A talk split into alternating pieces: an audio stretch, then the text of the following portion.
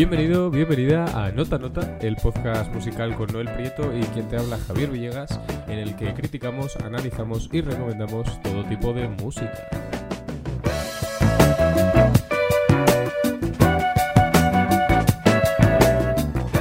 ¿Qué nos espera, Noel, en la próxima media hora de programa? Pues en el programa de hoy, en mi sección Canciones Profanas, vamos a recuperar el género glitch. En la sección de Javier vamos a hablar de una canción que ha hecho durante la cuarentena. Y al final, como siempre, la sección doble barra, donde propondremos un tema e improvisaremos sobre él. Pues sin más dilación, vamos ya con canciones profanas.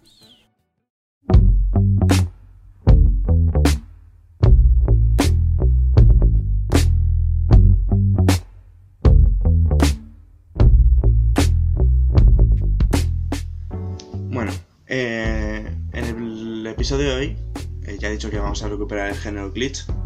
eh, y porque la siguiente semana vamos a ver un género que tiene semejanzas con este género. Y ya que la mayoría de artistas que hacen el género glitch también hacen eh, lo-fi. Eh, como dije en episodios anteriores, el género glitch es música electrónica que utiliza sonidos reales como samples para los sintetizadores y pianos electrónicos, que pueden utilizar canto de pájaros, pasos, voces. Y mm, eh, también decir que el género glitch es eh, como una como un corte en la música dance, ya que mm, eh, cuando llegó el dubstep a la música dance, porque al fin y al cabo el dubstep es música electrónica y está dentro del EDM, eh, pues algunos artistas decidieron hacer eh, algo más eh, elaborado que el dubstep, porque el- ya el dubstep utilizaba samples para los pianos electrónicos de otras cosas. De hecho, hay una canción muy famosa de mm, Martin, bueno, de Martin, no sé qué apellido, ya no me acuerdo, que utilizaba el Su de Cristiano Ronaldo como sample para una canción. Y de hecho la canción se llama Su. eh, y es una canción de dubstep. Además, salió, ha salido en muchísimos sitios, es bastante famosa. Pero vamos a centrarnos más en el género glitch, no en la parte de EDM. El primer artista de hoy es Omniboy. Este artista de Los Ángeles se caracteriza por hacer dance, pero también eh, ha hecho género glitch, incluso ha probado suerte en, en, en el lo-fi.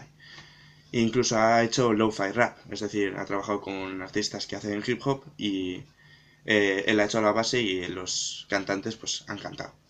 En especial hay un álbum de Omniboy que es prácticamente un icono en la música del género glitch y eh, su nombre es Lucid Dreams, que cuenta con 33 canciones que son una hora 40 de música electrónica, en donde se inspira en el jazz, en el blues también, y hay una canción que es muy R&B, es decir, que es em, como todo ese ámbito del jazz, y, mm, pero utiliza el género glitch para expresarlo, entonces em, si tú lo estás escuchando, recuerda a Anomaly, otro artista del género glitch, y sobre todo a su canción Crescent. Tiende a mezclar, eh, como ya he dicho, el género glitch con el jazz, pero también eh, utiliza un sintetizador con un sonido muy suave y, y poco estridente, una percusión así también tranquila y una mezcla que cuida mucho para que al final suene una música agradable al oído y que suene como chill vibes. Eh, vamos a escuchar la canción más famosa del disco, Coliseum.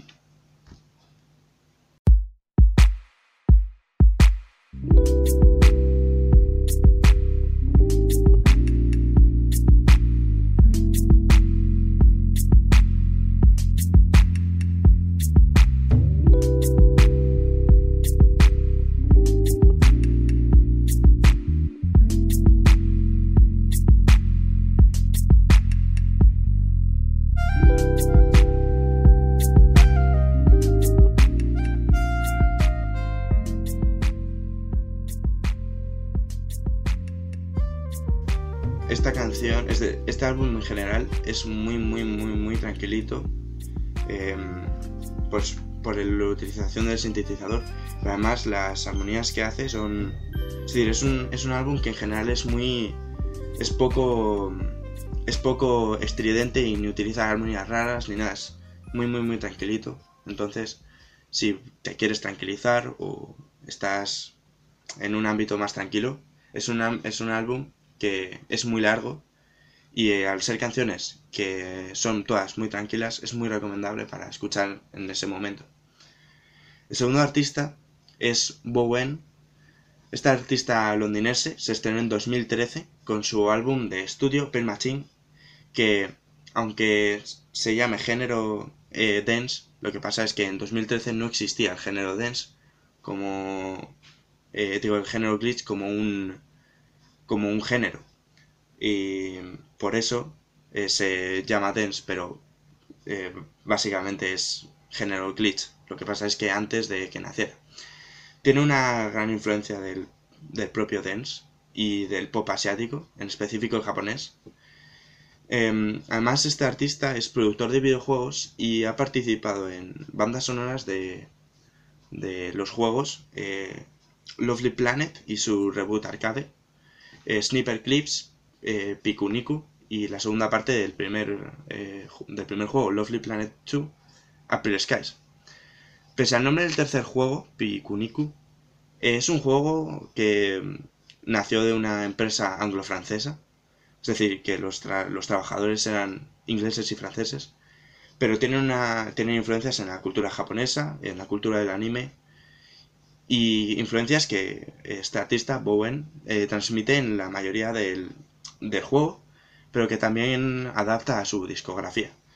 Además del álbum Pain Machine, tiene un, un EP que sirve de extensión del álbum, que solo tiene dos canciones, realmente. Y tiene singles donde eh, colabora con gente japonesa que canta en sus canciones, lo que aumenta la sensación del J-pop y el J-electronic. Vamos, del pop japonés y la electrónica japonesa. Si recordáis a, Absurdist. Em, el estilo de Bowen es muy muy muy parecido. Tiene el mismo uso de armonías y sonidos, eh, utiliza casi los mismos samples, el mismo sintetizador, sintetizador. Vamos a escuchar Friend.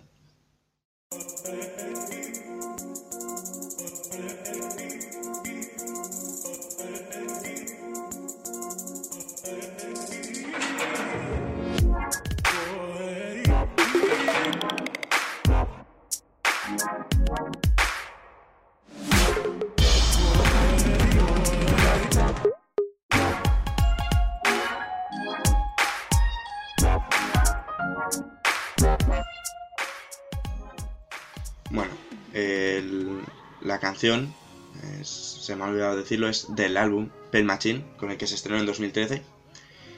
Y podéis, podéis comprobar que es muy, muy, muy género glitch esta canción.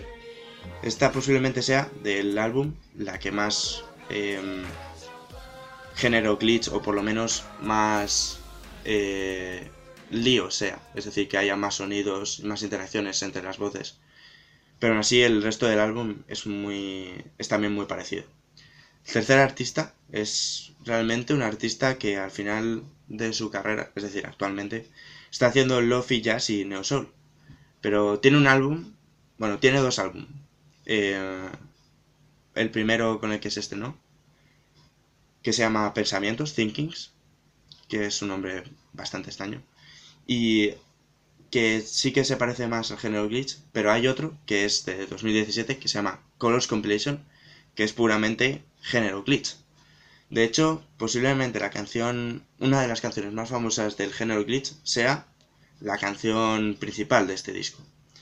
Este artista canadiense, que gracias a su agrupación eh, and, the Soulmate Collective, eh, puede tocar neo soul y jazz en conciertos físicos, ya que toca el piano ha llevado su carrera hacia el tipo de música, este, el de neo pero en sus inicios, como ya he dicho, la música electrónica era eh, su principal su principal ocupación. En el disco Colors Compilation, eh, pese al nombre, no aparece ningún color en sus nombres, simplemente aparecen eh, frases como frases como casi de un diálogo. Y incluso la portada del, del disco es un color liso, tampoco tiene varios colores. Es un disco que recomiendo escuchar en el orden del disco y entero porque aunque no se entiendan las voces, cuenta una historia, eh, una especie de historia como dice Viven en su página web.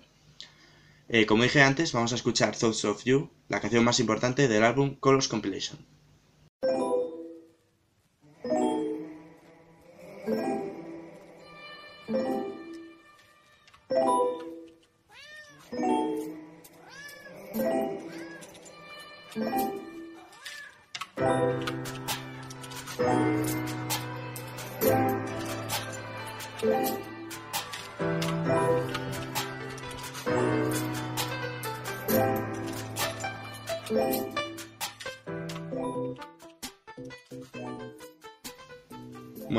Voy a mm, voy a decir cómo se escribe el nombre de este artista porque realmente eh, los artistas de este género normalmente utilizan nombres realmente raros, eh, suprimiendo letras o simplemente utilizando caracteres. Bueno, este artista es VBND, por si lo queréis buscar. También recordar que en las playlists de nuestro Spotify están, eh, están las canciones que ponemos en el programa. Y bueno, después de mi sección, viene la sección de Javier, donde estrenaremos la canción y bueno, vamos a ello. Eh, bueno, efectivamente, por presentarla mínimamente, antes de, entrar con ella, bueno, es una rearmonización y un arreglo de, goteo, de Duki. Em, que, bueno, que he adaptado un poco al jazz y, a otro tipo de géneros. Y bueno, eh, después comentaremos un poco pues, la teoría, la estructura, los acordes y toda una serie de cuestiones que espero que sean útiles. Y nada, vamos a escucharla.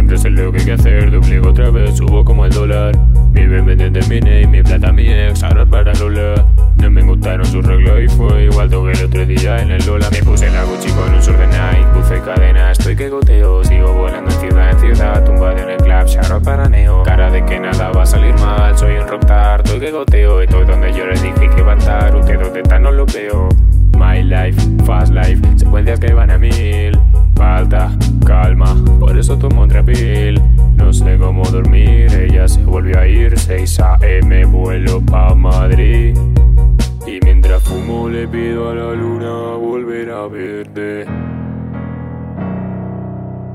Yo no sé qué voy a hacer, solo siento que me va a atrapar lento la muerte, mujer. Me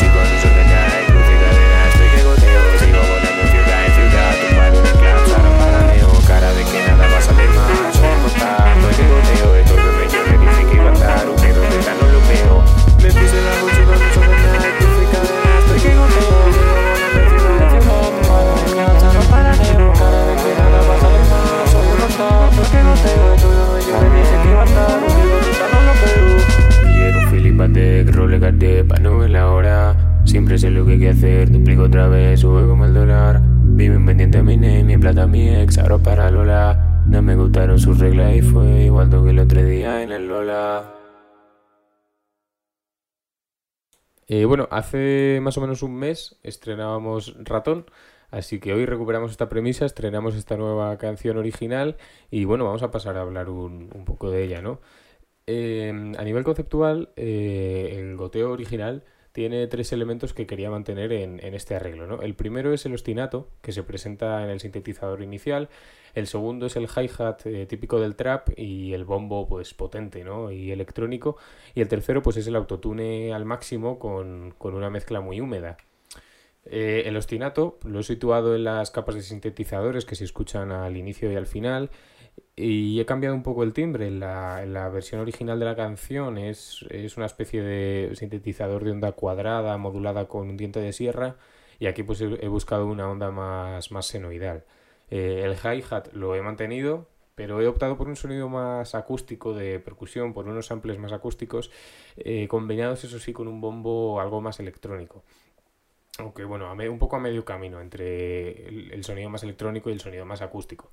Y el autotune, pues ya sabe que, pues, que simplemente lo he puesto al máximo. Tampoco, tampoco ha habido mucho cambio en ese sentido, eh, pero con mucha reverb. Y bueno, a la hora de cantar, eh, pues busqué un tono más monótono, que con la ecualización de paso alto, o sea, el recorte de los graves, y el autotune, pues provocara un efecto casi robótico, ¿no? Más, más despersonalizado que es también un poco el, tipo de canto que, busca este estilo, eh, sobre todo en España. Quizá en fuera el, trap de Drake o esta gente pues tenga tonos más melódicos.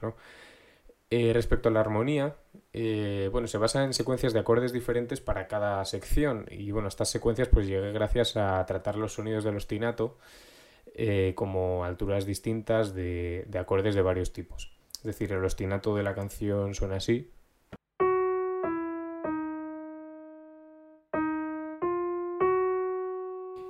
y se armoniza de esta manera, se armoniza en re sostenido menor.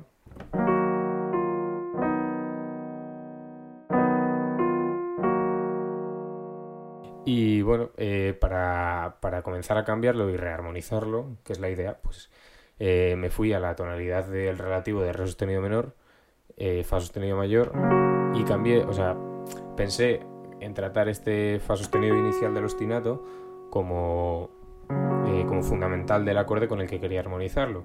Después el ostinato se va a un re sostenido y pensé, pues lo voy a tratar como quinta. Así que llegué a este sol sostenido menor, eh, bueno, con séptima y, otra serie de, tensiones en, en el acompañamiento homofónico de los saxofones. Luego hice un cambio en el ostinato para armonizarlo como este re sostenido que se repite, como séptima mayor de un mi mayor. Entonces, en vez de hacer este ostinato ascendente, que es lo que hace en el goteo original, pues hice re sostenido, do sostenido, fa. Y este fa lo traté de nuevo como una quinta de un acorde, que en este caso es eh, si mayor con séptima. Estos acordes, sin querer, mm, llegué a, la, a la progresión típica del pop, ¿no? que es eh, tónica, quinta, sexto, pero con un sonido algo diferente, ¿no? Porque comenzamos en la dominante, nos vamos al sexto, o sea, el orden se mantiene, pero se altera el orden de inicio, comienza por la dominante y no por la tónica. Y aparte, las tensiones también le dan un sonido distinto a esta secuencia tan típicamente popera, ¿no? Em, además, la textura homofónica de los saxofones que acompañan pues, y la instrumentación en, sí misma pues también ayuda a que, mm, a que, bueno, a que el color de, estos acordes sea un poco distinto a lo que estamos acostumbrados a, escuchar en tantas y tantas canciones pop, ¿no? Eh, em, hay todavía otras dos secciones, cada una con una serie de acordes distintos.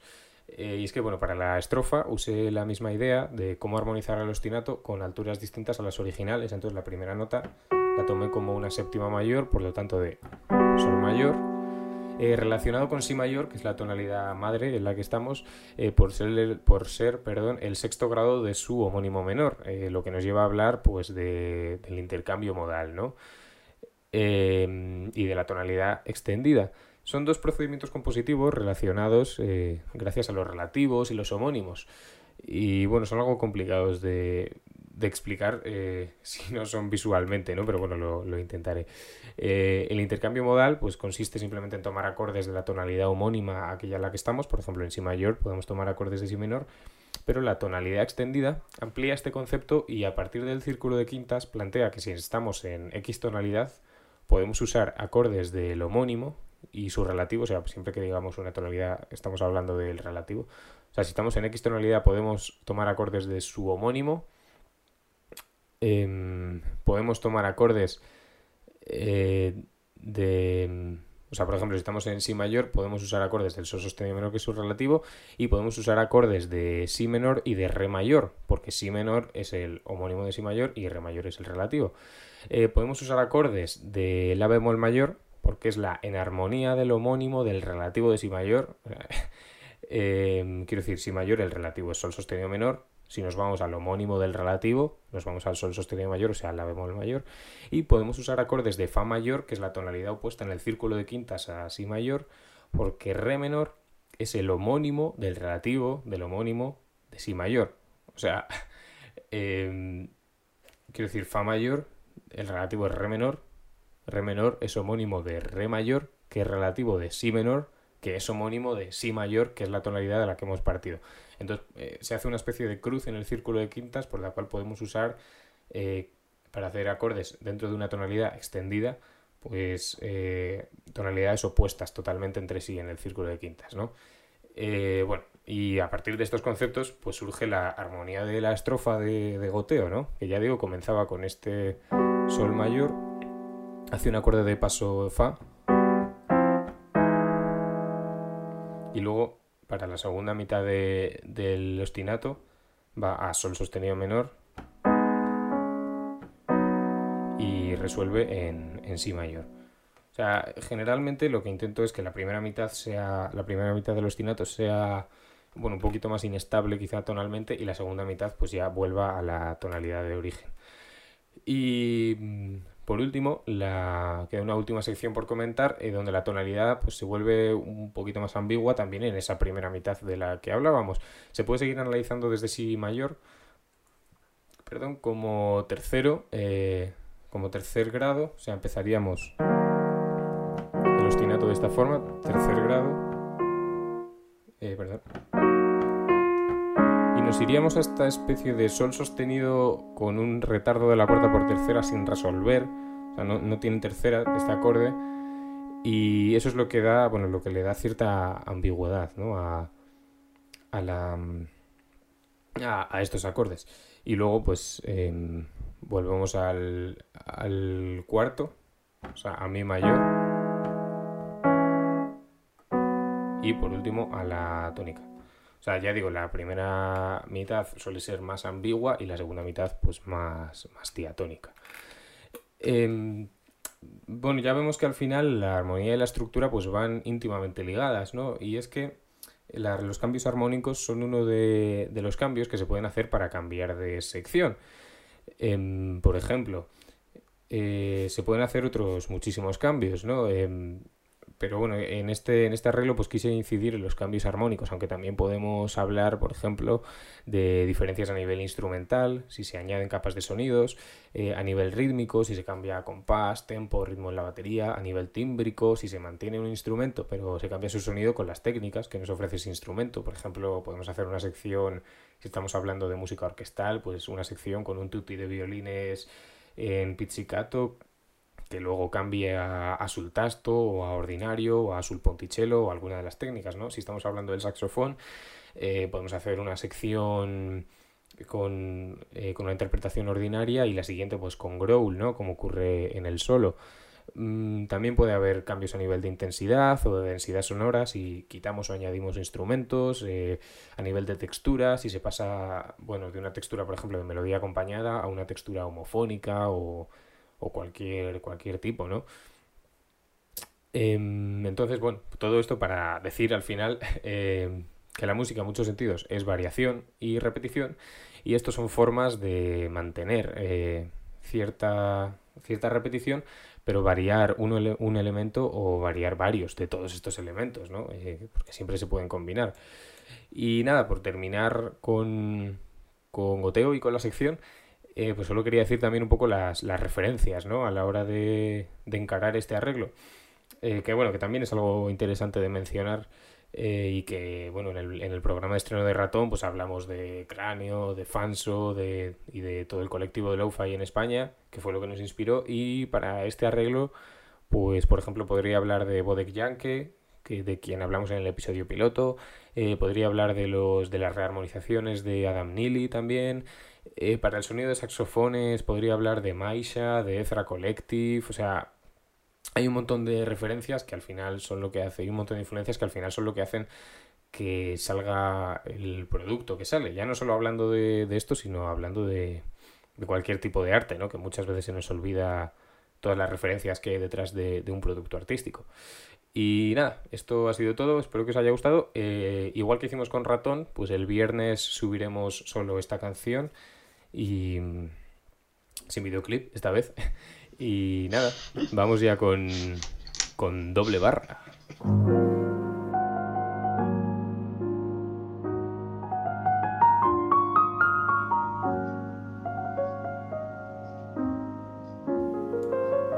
Eh, vale, para el doble barra de esta semana, quizá hayamos hecho un poco de trampas, Noel, porque ya sabíamos los dos el tema de, antes, pero te lo comenté por WhatsApp y bueno, nos pareció buena idea traerlo, ¿no? Eh, y es que se ha concedido el premio Princesa de Asturias a John Williams y Ennio Morricone. Son dos compositores de bandas sonoras que, bueno, ya tienen cierta edad y que quizá pues, nos llevaron a pensar que qué necesidad había de conceder el premio Princesa de Asturias de las Artes a, estos dos músicos que en general han hecho una música bueno, eh, relativamente conservadora para lo que es el siglo XX y el siglo XXI y, y que ya tienen la edad que tienen, ¿no? Eh, entonces, eh, bueno, si quieres, te comenté antes que tenía una serie de datos. Si quieres, te los puedo dar ahora, te los puedo dar más tarde. Eh, daros ahora, yo creo, ¿no? Eh, vale, pues ahora que comentábamos el tema de la música conservadora o no, eh, bueno, resulta interesante ver que en España, eh, bueno, el poco peso que tiene en España la música contemporánea. Un estudio de, 2010, la promoción de la música contemporánea desde la administración pública, aproximación al estudio de una política cultural, recoge los datos de la programación del 2009 de diversos organismos españoles dedicados a la música clásica y dice, el Auditorio Nacional de Música programó durante todo el año un 53% de autores vivos y del total de 1.467 obras interpretadas, solo un 29% fueron de esos autores, lo que implica que se programaron 1,91 interpretaciones por autor vivo frente a las 5,3 interpretaciones por autor anterior al siglo XX. Eh, recoge también todos los datos del Centro para, la Centro para la Difusión de la Música Contemporánea, que realizó 29 conciertos en 2009, bueno, o sea, datos en general buenos, 96% de creadores del siglo XX y de los cuales un 87% vivía en 2009, pero el Centro para la Difusión de la Música Contemporánea se disolvió en el 2010 y se integró en el Centro Nacional de Difusión Musical, que ha acabado con la música clásica contemporánea de gran formato y que desde luego no tiene como, como baluarte de su, de su programación la música contemporánea. En 2015 em, se realiza un estudio por parte de Pablo Sánchez Quinteiro que analiza las programaciones de las 23 orquestas, españolas en la temporada 2014-2015 y se dio cuenta de que Beethoven, Mozart, Brahms, Tchaikovsky y Borsak ocupan el 23,4% de la programación. Y a nivel mundial, eh, Beethoven, Mozart, Bach, Brahms, Schubert y Debussy ocupan el 20% de la programación. En ópera, Mozart, Verdi, Puccini, Wagner y Rossini dominan el 50% de las representaciones, aunque estemos hablando a nivel mundial. O sea, em, estamos hablando, bueno, de casos, de casos a nivel mundial, pero también de casos españoles em, de realmente el maltrato y el poco interés que hay por la música contemporánea actual. Y bueno, conceder un premio como es el Princesa de Asturias de las Artes a estas dos personas, bueno, te hace pensar. Hombre, yo creo que habría que saber, en plan, específicamente, porque si se le han dado por trabajo actual, me parece eh, realmente mal. Si lo han hecho por carrera, eh, puedo llegar a entenderlo, porque todo el mundo conoce las bandas sonoras de Neo Morricone y John Williams, es decir, son hitos, ya son eh, cultura tradicional, mundial. Pues la banda sonora Star Wars, la de Indiana Jones, o El bueno, el feo y el malo, pues todo el mundo conoce la banda sonora. Eh, pero es cierto que, eh, sobre todo en, sobre todo en España, yo creo, eh, lo de la música contemporánea no, no se, no se evalúa. No, no, desde luego. Porque partiendo de la base de que la gente no va a conciertos, por ejemplo, tú vas a, al Miguel Delibes y es cierto que la programación que ponen es de gente famosa, pero es que si no, la gente no iría directamente. Porque si pones a. Claro, pero bueno, ahí es que entramos en otro problema. Y es que, a ver, entiendo que hay que mantener a los abonados. Pero, lógicamente, ¿no? De algo tienen que vivir los promotores y, y, y los músicos. Pero mm, merece la pena mantener una sala de conciertos como es el Miguel de Libes, que, que caben 1.500 personas, si no me equivoco, llena de, de personas de 70 años. Quiero decir, es que estamos hablando, vale, mantenemos los abonados, pero no mantenemos ni propiciamos un relevo generacional en esos abonados y ni, ni en los autores, desde luego, que se programan. Entonces, no sé hasta qué punto merecería la pena pues llenar una sala, se llena, porque se llena, pero llenarla de, de personas de 70, 80 años. Ya, es que el problema también viene un poco de que, em, aparte de que, por ejemplo, no se anuncia, tanto como, por ejemplo, eh, otras cosas, no voy a ponerme aquí a meterme en otros temas, pero, joder, no sé, eh, la música, no sé, me parece súper importante. Y luego, por ejemplo, sí que este año, con esto del coronavirus, ahora al final, eh, pues la programación no era tampoco muy mala, porque sí que había un estreno, un estreno mundial, creo. Y han hecho ya un estreno eh, que ponían que era universal. Así que... claro, eh, hombre, a ver, al final, quiero decir, estrenos plantean todos los auditorios. O sea, el centro, sí, sí, o sea, el Auditorio Nacional de Música también plantea sus estrenos, ¿no? Cada año. Pero es un porcentaje mínimo de, de todas las obras. Claro, claro, eso es lo que digo. Eso es lo que digo. Que a lo mejor no tanto centrarse en los estrenos y sí tocar obras que no sean estrenadas, pero que sí que sean actuales, ¿no? Porque, por ejemplo, eh, yéndome hacia un autor que conozco, David Rivas, que hace para mm, obras para banda y orquesta, es un, es un, es un compositor actual y es muy bueno, realmente sus obras son una locura.